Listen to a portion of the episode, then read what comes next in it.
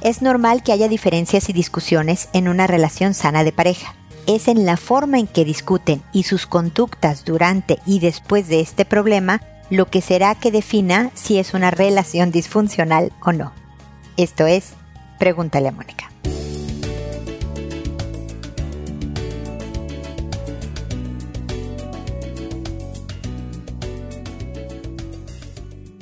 Bienvenidos amigos una vez más a Pregúntale a Mónica. Soy Mónica Bulnes de Lara, como siempre feliz de encontrarme con ustedes en este espacio, invitándolos siempre a seguirme en redes sociales, en Instagram, en Twitter, en Pinterest, en LinkedIn, en todos lados, a seguir los videos de YouTube, en donde ahora ya también estoy subiendo los episodios grabados, están en video, los episodios del podcast y desde luego escuchar todos los episodios que hay ahí. Este es el 1072, así que hay una cantidad de información para ustedes que espero les sea útil en cuanto a la mejora de la vida, de las relaciones interpersonales con los hijos, con la pareja, con los compañeros de trabajo, con la familia en general, amigos, etc. Así que ahí estamos. Y el día de hoy el tema es de pareja. Y hay un dicho mexicano que dice, como veo, doy. Es decir, dependiendo de lo que reciba, respondo. Y básicamente se refiere a que si él o ella, mi pareja, me hace algo, yo le hago lo mismo. ¿Para qué pido disculpas? Yo antes pedía disculpas, pero él nunca me pide perdón. Así que yo, ¿por qué le voy a pedir perdón ahora? O ella, ¿no? No me pide perdón, entonces yo ya no le pido perdón.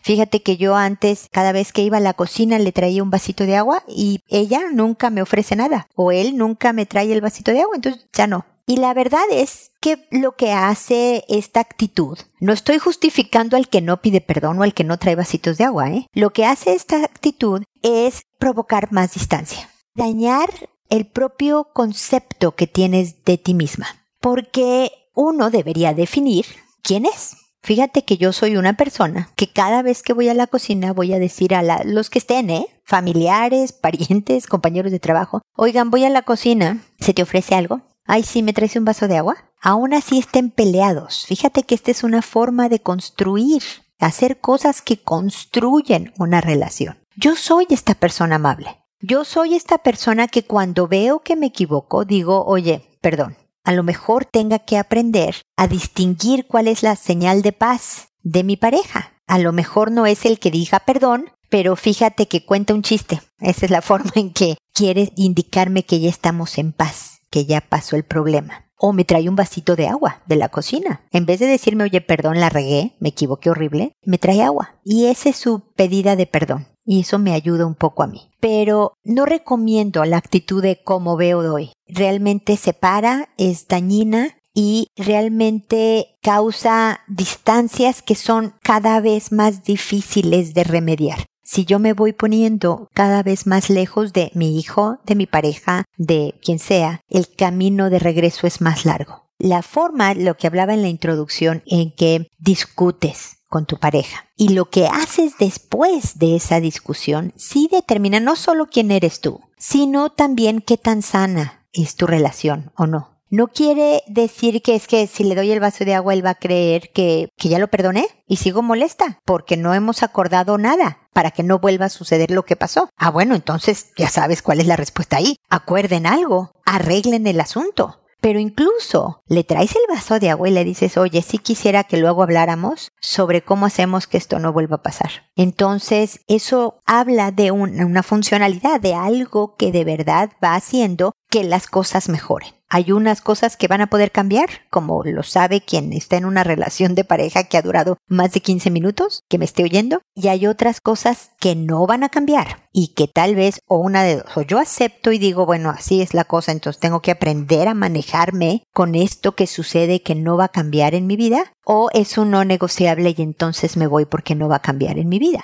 Obviamente que si voy a hablar de algo súper drástico, alguien fue infiel una vez y se arrepiente y, pide perdón y quiere reparar el daño y realmente le ves toda una actitud de construcción, tú puedes decir, bueno, ok, puedo perdonar esta, puedo manejar esta, pero se ve que va a haber cambios o contra una persona que es un infractor cotidiano, ¿no? Es un coqueto crónico, es un infiel como parte de su perfil de personalidad y eso es un no negociable. Entonces yo ya quedarme a, ver si algo cambia es ingenuo de mi parte. Pero esa decisión también es tuya y hay que hacer algo al respecto para que yo mejore mi ambiente. Entonces, que la actitud como veo de hoy, si la tienes, revísala y trata de comportarte de acuerdo a cómo tú quieres definirte, a como la persona que tú quieres ser, independientemente de las circunstancias. Pero claro, toma decisiones y acciones de acuerdo al construirte una vida mejor con respecto a las otras personas, aceptando, terminando, cambiando cosas que mejoren tu ambiente y desde luego la relación con tu pareja. Bueno, esa fue mi comentario inicial y ahora, como saben, me dispongo a responder sus consultas, que son por orden de llegada, que a todo mundo le cambio el nombre. Nadie de los nombres, ninguno de los nombres que ustedes escuchen en el programa son los verdaderos, solo las consultas son verdaderas, para conservar el anonimato y la gente esté tranquila de consultarme que una vez que les respondí y el programa se publicó en la página, yo les mando un correo a estas personas diciéndoles el número del episodio, el título del episodio y el nombre que les puse para que sepan cómo les llamé. Agarro los nombres de internet que me tardo en responder. En este momento estoy en un poco más de cuatro semanas. Les pido una disculpa, les agradezco la comprensión. Mi trabajo me, impide hacerlo más frecuentemente, pero en, en, unas semanas me voy a tomar unas semanas de vacaciones en casa. Estamos en cuarentena, estamos bien guardados todos, pero ahí voy a aprovechar para grabar más episodios en una semana y acortar los tiempos de espera. Y es por orden de llegada, ya dije todo esto, ¿verdad? Así que bueno, me dispongo a responder sus consultas que el día de hoy empiezo con Orquídea, que me dice, hola Mónica, me recomendaron tu página y ahora te sigo. Muchas gracias, Orquídea. Por favor, ayúdame ya que no sé qué hacer o cómo hablar de esto con mi hijo. Tengo dos hijos. El niño mayor tiene casi ocho años y mi niña tiene cuatro años. El día de hoy como que me di cuenta que había algo raro en los juegos de mis hijos y presté un poco más de atención. Era ya de noche y se fueron a acostar. Cada quien tiene su cuarto, pero el mayor por lo general ve un rato la televisión en su cuarto con la hermana. Entré calladito al cuarto y estaban jugando en la cama y lo sorprendo besando a la hermana en la boca. Me molesté mucho y me llevé a la niña del cuarto y a él le dije que no estaba bien lo que hacía y hablé con mi niña pequeña sobre las partes privadas de su cuerpo y que nadie puede tocarlas, que ni el hermano puede hacer eso y que no puede besarle en la boca. Pero estoy muy preocupada y no sé cómo hablarlo con mi hijo el mayor. Peor con el papá. Mi preocupación es porque mi esposo y yo trabajamos y no pasamos mucho tiempo en casa y no quiero que se vuelva a repetir. Necesito un consejo, por favor. A ver, mi querida Orquídea, mi primer consejo es sacar la televisión del cuarto del hijo, porque solo tiene ocho años y no tienes idea de qué canales ve.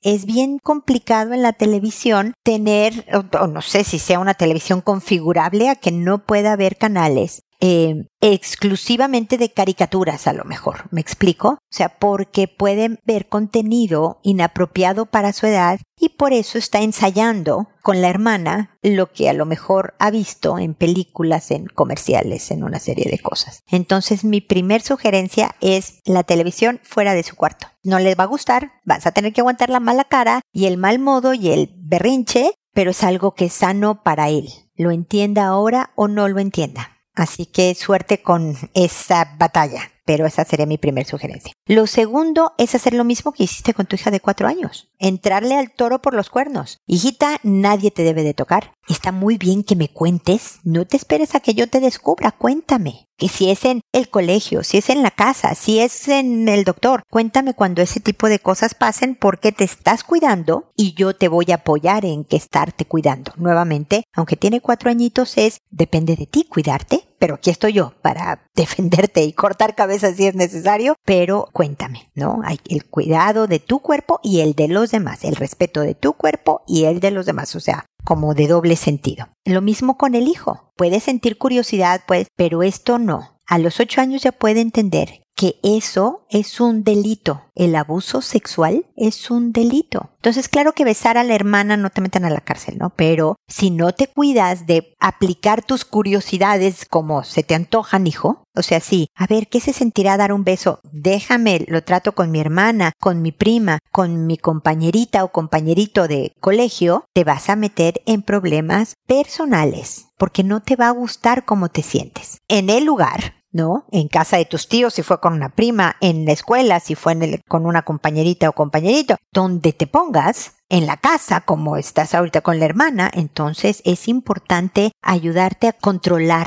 tus curiosidades, que son normales tenerlas. ¿Tienes curiosidad? Pregúntame a mí, pregúntale a tu papá, porque es normal querer investigar qué son las partes, para qué sirven, qué pasa en la vida, pero hay cosas que no porque tengas ganas las vas a hacer no le ocultes tu marido, tu, el papá de tus hijos. Tiene que saber esto porque él puede apoyar muy bien en la formación de los hijos. Ponlo a oír lo que te estoy diciendo ahora, ¿no? Que él escuche, porque él sobre todo puede apoyar en la visión masculina. Tú, por más que trates, eres mujer y puedes decir muchas cosas que son unisex, ¿no? Para hombres y mujeres aplican. Lo que te acabo de decir aplica para hombres y mujeres. Pero a lo mejor hay unas perspectivas o unas comodidades que eh, se dan más fácilmente con el mismo sexo o con el sexo opuesto. A lo mejor tu hijo está más cómodo hablando contigo del tema que con su papá. A lo mejor no. A lo mejor dice, no, pues mira, él tiene las mismas partes, voy a hablar con él. Entonces, participen y hablen con quien los cuida. Tú me dices que no pasan mucho tiempo en la casa. Bueno, hablen y prevengan y, que supervise bien la persona que cuida a tus hijos para que todos los adultos que están a cargo de estos pequeños estén en la misma línea, estén conectados en comunicación. ¿Ok? Esto es parte normal de desarrollo dentro de toda orquídea. Hay que hacer ciertos ajustes como lo de la tele. Hay que dejar bien claro al hijo que esto no puede volver a pasar porque va a haber consecuencias y, y, nada más hay que estar más al pendiente. Estoy segura de que en cuanto ustedes llegan a la casa, ven por los hijos y hablan con, o sea, son buenos papás. No te preocupes de haber fallado porque como trabajo estoy fuera. Estás haciendo conforme se presentan las cosas. Es como descubrir a los, no sé, a los 15 que tu hija, ya que tenga 15, fuma. Oye, ¿en qué fallé porque fuma? No, ¿no? Tomó una decisión, tu hijo de 8 años tomó una decisión en su corta edad y hay que enseñarle lo, lo que es mejor y hace los ajustes pertinentes. Eso nos pasa a las mamás estando en casa o fuera de casa. Te das cuenta de las cosas y tomas acción. Así que estás haciendo lo correcto, Orquídea. Gracias por seguirme. Espero que continuemos en contacto para lo que puedas necesitar. Luego está Pedro, que me dice, la diferencia de carácter de mi hija de 17 años es muy fuerte conmigo. La de 12 es un amor conmigo. ¿Qué debo hacer para llegarme con la mayor sin dañar a la relación de su madre con ella ni a la menor? Lo malo es que yo estoy sin trabajo para ayudar más y eso me tiene complicado. Ay, mira Pedro, primero lamento que estés sin trabajo. Es una preocupación muy grande es un tema también que pega en la autoestima y en la motivación y tal, así que yo espero aplícate, aunque no tengas ganas, porque el desánimo hace que nos desmotivemos para la búsqueda de trabajo y más en esta época de cuarentena y pandemia. Pero créeme que puedes encontrar trabajo a pesar de estas circunstancias. Nada más insiste, toca dos mil millones de puertas. Yo aquí estoy para echarte porras, para echarte ánimos, lo estoy diciendo en mexicano las porras no sé de dónde eres tú, porque cada no pega fuerte. Te lo digo por experiencia, porque he tenido muchas veces en mi vida que tocar muchas puertas y después de tres mil nos, alguien me dijo un sí pequeñito, pero ya fue un sí que me colé y me ayudó a continuar con ciertas cosas, ¿no? Entonces, primero ese tema porque también creo que va a ayudar mucho en tu actitud, en tu postura frente a, a tus hijas, ¿ok? No me queda claro en tu mensaje si, si vives con tus hijas o no, porque hablas de no quieres dañar la relación de la mamá con tu hija, o sea que si tú mejoras tu relación con tu hija de 17, podrías afectar la, la relación de madre e hija o con la menor. No entiendo bien qué está pasando ahí, me falta un poco de información, pero no veo cómo pueda restar más que sumar el que tú estés más presente. No sé cuál es tu historia y por qué hay tanta confrontación. Muchas veces es porque tiene 17 A veces es porque ustedes dos se parecen mucho y entonces discuten mucho en el mismo estilo. A veces es porque tú has hecho cosas en la vida que ella reciente, por ejemplo. Y todo eso hay, sobre todo a los 17 años, hay que darle cara, ¿no? Hay que invitar a la hija, así como pueden tener momentos, tú puedes tener momentos padre-hija con la de 12, ten momentos padre-hija con la de 17, ¿no? Que no implique gasto, sobre todo ahora que no te hay trabajo. Entonces, el salir y el nada más te quiero invitar a que demos la vuelta a la manzana, en cortito primero. Sobre todo para que vea en las primeras salidas que no la vas a sermonear, que no le vas a suplicar cariño. Nada más es, oye, ¿cómo va? ¿Cómo va el colegio ahora con la pandemia, hija? O sea, mucha tarea, te están dando mucha lata. O sea, entras a las ocho como antes cuando ibas al colegio. O sea, ya sabes, plática normal. No. Ah, oye, ya no hablamos tanto del calentamiento global ahora que el coronavirus, ¿no, hija? Dan la vuelta a la manzana y te vas. Nada más tocas, te vas. Que ella vea que no es un lugar de ya no nos hablamos y yo no sé por qué tú y yo no nos entendemos y yo quisiera. No, esta parte emocional cuando hay resentimientos, cuando hay una relación rasposa, es mejor como primero hablar de cualquier cosa por un rato. Incorpora a veces a la de 12 y que te vean lo más relajado posible, accesible hablando de otras cosas. Recorta en diarios, en revistas donde veas alguna noticia que sepas que le interesa a la hija, ¿no? de un celular, de una cosa mundial, de un artista, de un cantante que le gusta. Mira, me enteré que fulanito, ¿no? Le pasó esto. Algo así. Es preparar la tierra, es construir para que en el momento en que tengas trabajo, en donde podamos salir, en donde la vida se normalice un poquillo, también le puedes decir, oye, tengo que, no sé, comprarle a mi mamá, a tu abuela, un regalo de su cumpleaños y necesito tu ayuda para escoger algo lindo y de bonito color, yo no sabría. ¿Me acompañas? Y entonces ese proyecto nuevamente pone la atención en otro lado, no en ustedes dos de qué nos está pasando, sino estamos haciendo este proyecto. No estamos tú y yo en contra, estamos volteando para acá. Y va ayudando. Es decir, son pasitos de bebé, pero que se van acercando las distancias. Esa es mi primera recomendación. Ojalá, Pedro, me vuelvas a escribir contándome un poco más de historia que me dé contexto. Como ves, es anónima. Tú no te llamas Pedro. Entonces, estás seguro. Cuéntame qué pasó. ¿Cuál es tu mejor teoría de por qué está tan dañada la relación con tu hija de 17 años? Y además cuéntame si empezaste a aplicar mis consejos así de ir de a poquito con la vuelta a la manzana a ver si ha habido algún tipo de cambio o a lo mejor hay un rechazo. Fíjate que el me dijo que no. Entonces me topé con pared qué puedo hacer. Así que espero que, que me puedas contar y ver cómo está la cosa y yo acompañarte en el proceso. ¿Ok?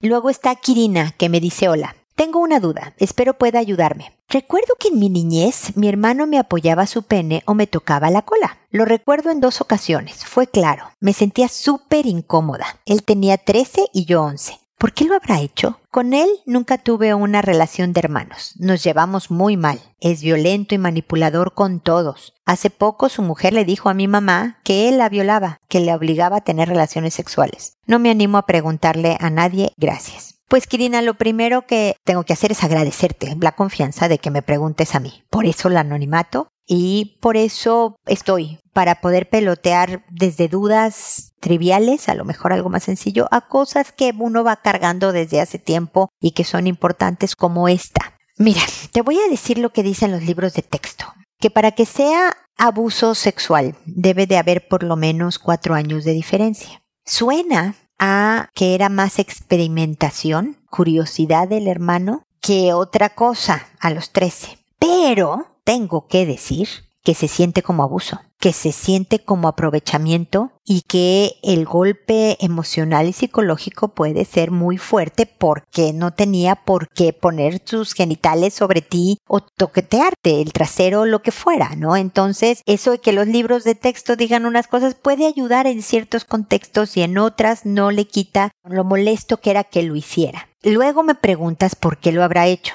No conozco a tu hermano, no sé cuál es el perfil de personalidad, porque además me dices que es violento, que es manipulador, que ha hecho mucho daño a su esposa y a otras personas, o sea, contigo, que no se llevan bien y se llevan fatal y demás. Pero a los 13, cuando no se ha educado en el autocontrol y hay impulsos hormonales, sexuales por el desarrollo, a los tres empieza la adolescencia, y entonces decidió, ah, pues mira, la mano tengo a mi hermana, voy a desahogar mi curiosidad, mis ganas de sentir rico aquí recargando mis genitales en mi hermana y demás. Es pura desahogo de un impulso sexual propio. En algunos casos no sucede en todos los hermanos afortunadamente de la etapa. ¿Ok? Esa sería mi explicación sin conocer y sin diagnóstico y sin nada. O sea, por favor, pon en perspectiva esto de por qué lo habrá hecho. Lo que yo sí te puedo decir, Kirina, es que ojalá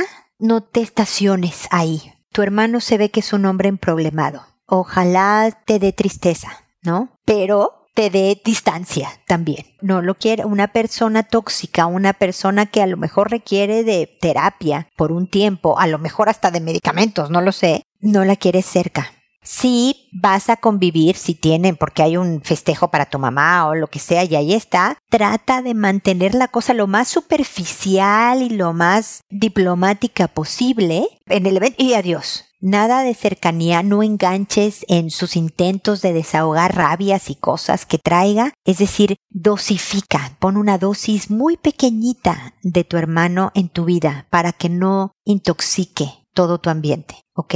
Piensa que lo que tu hermano hizo a tus once fue una tremenda estupidez y trata de poner peso y atención en lo que sí construyes en tu vida y lo que tienes positivo y dar gracias de que no eres ni violenta ni manipuladora y de salir adelante. ¿No? O sea, es algo que te va a ayudar como a no cargar piedras del pasado y, que pueden dejarte atorada atrás. No entiendo por qué tu cuñada le dijo a tu mamá lo de que su hijo la violaba. O sea, puedo entender por qué, pero pobre de tu madre, puede ser muy poco al respecto, pero ese es otro tema. Así que fuerza, Kirina, lamento que hayas pasado por esa experiencia, espero que mis palabras te ayuden a encaminarte y a soltar soltar porque que tú cargues esto tan pesado nada más puede hundirte. ¿Me explico? Espero que sigamos en contacto.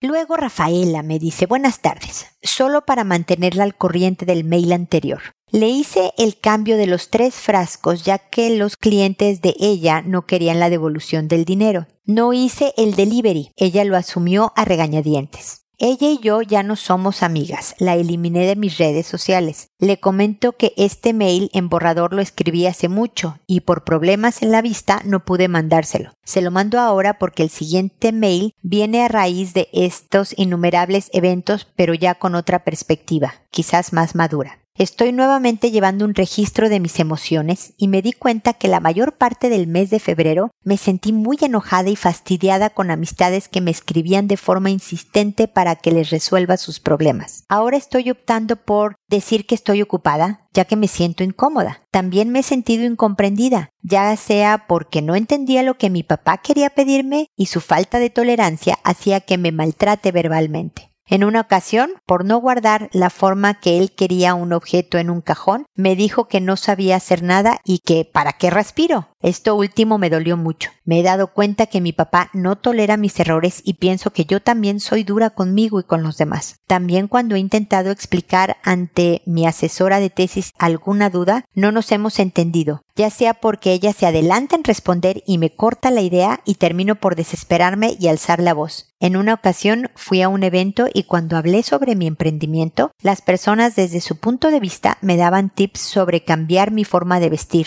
mi imagen, ya que desde su apreciación debería proyectar lo que vendo. Pero ante esto me sentí pequeña, juzgada y muy criticada. Cuando era adolescente, mis compañeras me veían como su proyecto, querían cambiar todo de mí. Mi madre, por su parte, y mi mejor amiga se esmeraban con ahínco para cambiar mi forma de ser, tímida y negativa, según ellas. Pero mi interior buscaba aceptación. Cuando le pregunté a mi amiga, la organizadora del evento, si había ido mal vestida, ella respondió que no. Hoy comprendo que la forma en cómo vemos a los demás es relativa, pero no deja de molestarme. Lo que sí me dijo es que debo maquillarme con colores más fuertes y menos suaves. He sentido también falta de interés de las personas hacia mí y es que le solicité a una amiga un servicio y no cumplió. No estaba comprometida. Después de más de un mes de espera, decidí cancelarlo. Hoy en día casi ni nos hablamos, tampoco recibí las disculpas. Después que la amistad se rompiera de ese modo, casi con 20 años de diferencia, sentí que puedo respirar ya que me ahogaba con sus quejas y negatividad. ¿Hasta qué punto debo aceptar las críticas? ¿Es bueno alejarme o terminar amistades porque me dijeron algo que no me gusta? ¿Estoy exagerando o es justificable? A ver, mi querida Rafaela, Entiendo que me mandaste dos correos, en este programa solo entró uno, pero creo que me queda claro tus dudas. Y es una línea bien delgada, porque definitivamente me acabas de escuchar decirle a, a Kirina que no esté con alguien tóxico, que dosifique lo menos posible, que se aleje para no infectar su ambiente. Entonces, muchas veces tenemos que, si no podemos romper por completo con una persona, hay veces que si es un amigo o una amiga, puedes decir adiós para siempre, nunca te volví a ver y listo. Pero cuando son familiares menos posible, entonces hay que dosificar las cosas. Pero hay otras veces en donde nos estamos poniendo hipersensibles. Y es ahí donde quiero ver si mis palabras te resuenan, te suenan lógico en tu vida y, podemos encontrar algo, porque me dices que tu papá es sumamente crítico, muy, muy duro contigo, ¿no? Que todo el tiempo se queja de cómo haces las cosas y te dice cosas tan desagradables como para qué respiro, ¿no? Estoy segura de que tu papá no espera que te mueras porque no haces las cosas como a él le gusta, pero son las tonterías que uno dice en esta torpeza de poca inteligencia emocional que podemos tener a veces, ¿no? Pero si así fuiste criada, si, no sé, a lo mejor más tu papá, pero tu mamá también, fueron críticos o fueron muy duros contigo de que, mira, lo hiciste bien, pero te faltó. Uno crece con la idea de que, de que no somos suficientes.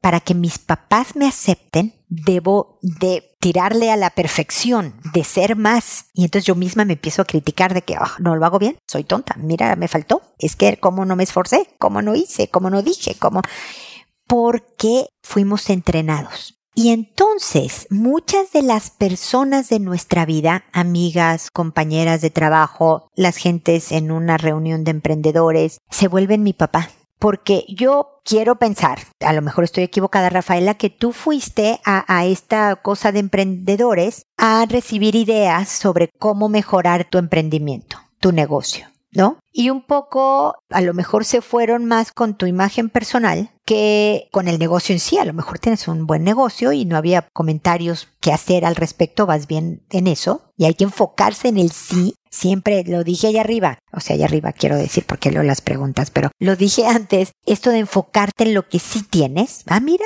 me dije, no me dijeron nada del negocio, quiere decir que sea y la llevo, ¿no? O sea, ver qué fue lo bueno de esta reunión de emprendimiento. Y luego, en vez de esta gente me criticó, me sentí chiquita, humillada, es decir, se convirtieron en mi papá, tratar de alejarme de ese pensamiento y decir, a ver, ¿en qué podrían tener razón? ¿Qué sí quiero incorporar? Porque, mira, si me sigues en Instagram, sabrás si no, no lo sabes. Que hace poco, con esto de la cuarentena y la pandemia y todo eso, yo tengo un buen rato, como puedes ver, de no pintarme el pelo, porque pues no salgo. Y entonces hice una encuesta de qué opinaban si me dejaba ya las canas o me las quitaba. Y muchas opiniones, la mayoría diciéndome, déjate las canas. Y yo no sé, les agradezco, yo incluso pregunté qué opinan. Yo, yo les pedí su opinión y podría dejármelas, no lo he decidido, o podría no en mi trabajo, que muchas veces doy una conferencia, veo pacientes, puedo recibir opiniones de familiares, de amigos de, pero te vistes un poco casual, como ves, no soy una persona muy elegante. Bueno, tú no puedes verme, me estás oyendo nada más, pero estoy grabando el episodio. Si te asomas a YouTube, vas a ver el episodio blusa beige, suéter verde. No soy muy elegante yo para vestirme. Y entonces la gente opina, siempre tiene opiniones. Y la cosa es, mira, este punto, este suéter tiene razón, no me lo debería de volver a poner porque el color no me favorece, o sea, por decirte algo, ¿no? O sabes qué, me vale gorro, me encanta el suéter, voy a seguir usando el suéter, le guste a esta persona o no le guste a muchas personas, me gusta a mí, ¿no? Es modificar tu actitud porque yo creo que también tú vas a transmitir una energía distinta en donde la gente también va a reaccionar diferente. Yo creo que mucha de la gente que te rodea tiene buenas intenciones, Rafaela. Que lo que quieren, la mamá y la amiga diciéndote no seas tan tímida, aviéntate. No es que te quieran cambiar por otra persona, pero quieren algo que ellas ven como bueno y te lo sugieren. ¿no? Y tú puedes decir, miren, yo sé, qué lindas, gracias. Esto voy a hacer un esfuerzo. Esto, pues no, gracias, pero no gracias. Me explico, Rafaela. Porque tú me haces una pregunta muy válida. ¿Estoy exagerando o es justificable lo que hago? Y yo creo que hay que afinar esa válvula de, no, esta sí la elimino de mi vida. Porque si me dices que te sentiste aliviada después de terminar esa amistad de 20 años, a lo mejor esa fue una buena decisión decir, pues hasta aquí llegamos. Hay veces que nada más es cuestión de aceptar a la amiga y de decir, mira, ella es una buena amiga para esto. Porque hay buenas amigas para ir de compras, hay buenas amigas para decirle algo confidencial porque van a guardar el secreto, hay buenas amigas que son buenas para divertirme, me río mucho con esta otra amiga, o hay unas que son combo, ¿no? Que me divierto, pero además guarda bien los secretos, entonces esta sí. Y el aceptar las cortedades de mi amiga, a lo mejor esta es buena amiga, nos queremos porque tenemos 20 años de amistad, pero como es negativa, mi dosis de verla debe de ser poquita. Es decir, la voy a ver cada tres meses, tomaremos un cafecito de hora y media. Ya, suficiente dosis de esta amiga. También en eso es afinar un poco la válvula, porque si no te puedes quedar muy sola. Entonces espero que mis reflexiones te sirvan, Rafaela, y que sigamos en contacto para acompañarte. Pero dale una pensada a esto que te digo, de si todos se convierten en tu papá, en esta persona crítica y dura, y por lo tanto te vuelves la niñita indefensa y vulnerable y te molestas con la gente porque se convirtieron en tu papá. Entonces es un tema de trabajo personal más que de los demás. ¿Me explico? Espero que sigamos en contacto. Silvana me dice hola, mi mamá tiene 82 años y soy hija única. Ella ha sufrido de vesícula que le sacaron, gangrena en el 2012 y en el 2017 la operaron por cálculos en el hígado con septicemia. Ahora estoy con ella hace siete días en consultas por un dolor punzante debajo de la costilla derecha. No la deja dormir ni nada. Hoy le hicieron una resonancia con la angiografía espero que lo haya, lo leí como está escrito, pero bueno, ella no tiene síntomas de tener un cálculo. Mi pregunta es, ¿podría ser un cuadro de estrés que le ha afectado mucho? Gracias. Mira, es posible, Silvana. Disculpa por haber llegado tarde, yo creo. O sea, me, me, escribiste hace tiempo y tu mamá tiene siete días con dolor. Puede ser dolor. Tantas cirugías causan adherencias, es decir, una, una película entre tejidos que pega órganos. Entonces hay veces que te jala un órgano esta adherencia y duele. O sea, a veces hay una explicación física del dolor. A veces es que otro órgano está doliendo y reflejamente, o sea, como que rebota y nos duele otro lado, como la costilla. Y a veces sí puede ser algo psicosomático.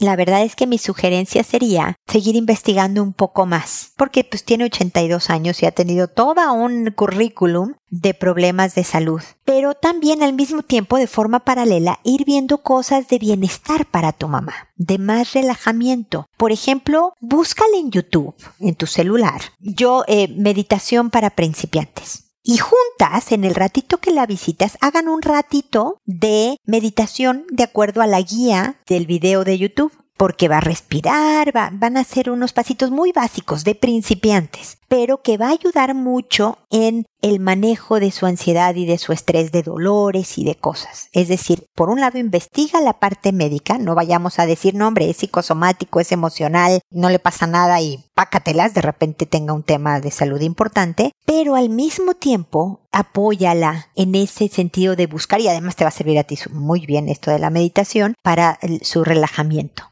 Así que espero que eso ayude. Por favor, cuéntame cómo sigue. Yo sé que han pasado varias semanas, pero espero que al escuchar esto me, des eh, la actualización de, de, su caso, porque ya nada más el haber vivido con problemas de salud, muchos problemas, y saber que algo más te duele, la debe de tensar también muchísimo de que, híjole, a ver si no me van a operar de otra cosa. Entonces, paralelo, ¿ok? Espero que les sirva y espero que sigamos en contacto. Y espero también amigos que nos volvamos a encontrar en un episodio más de Pregúntale a Mónica. Y recuerda, siempre decide ser amable. Hasta pronto.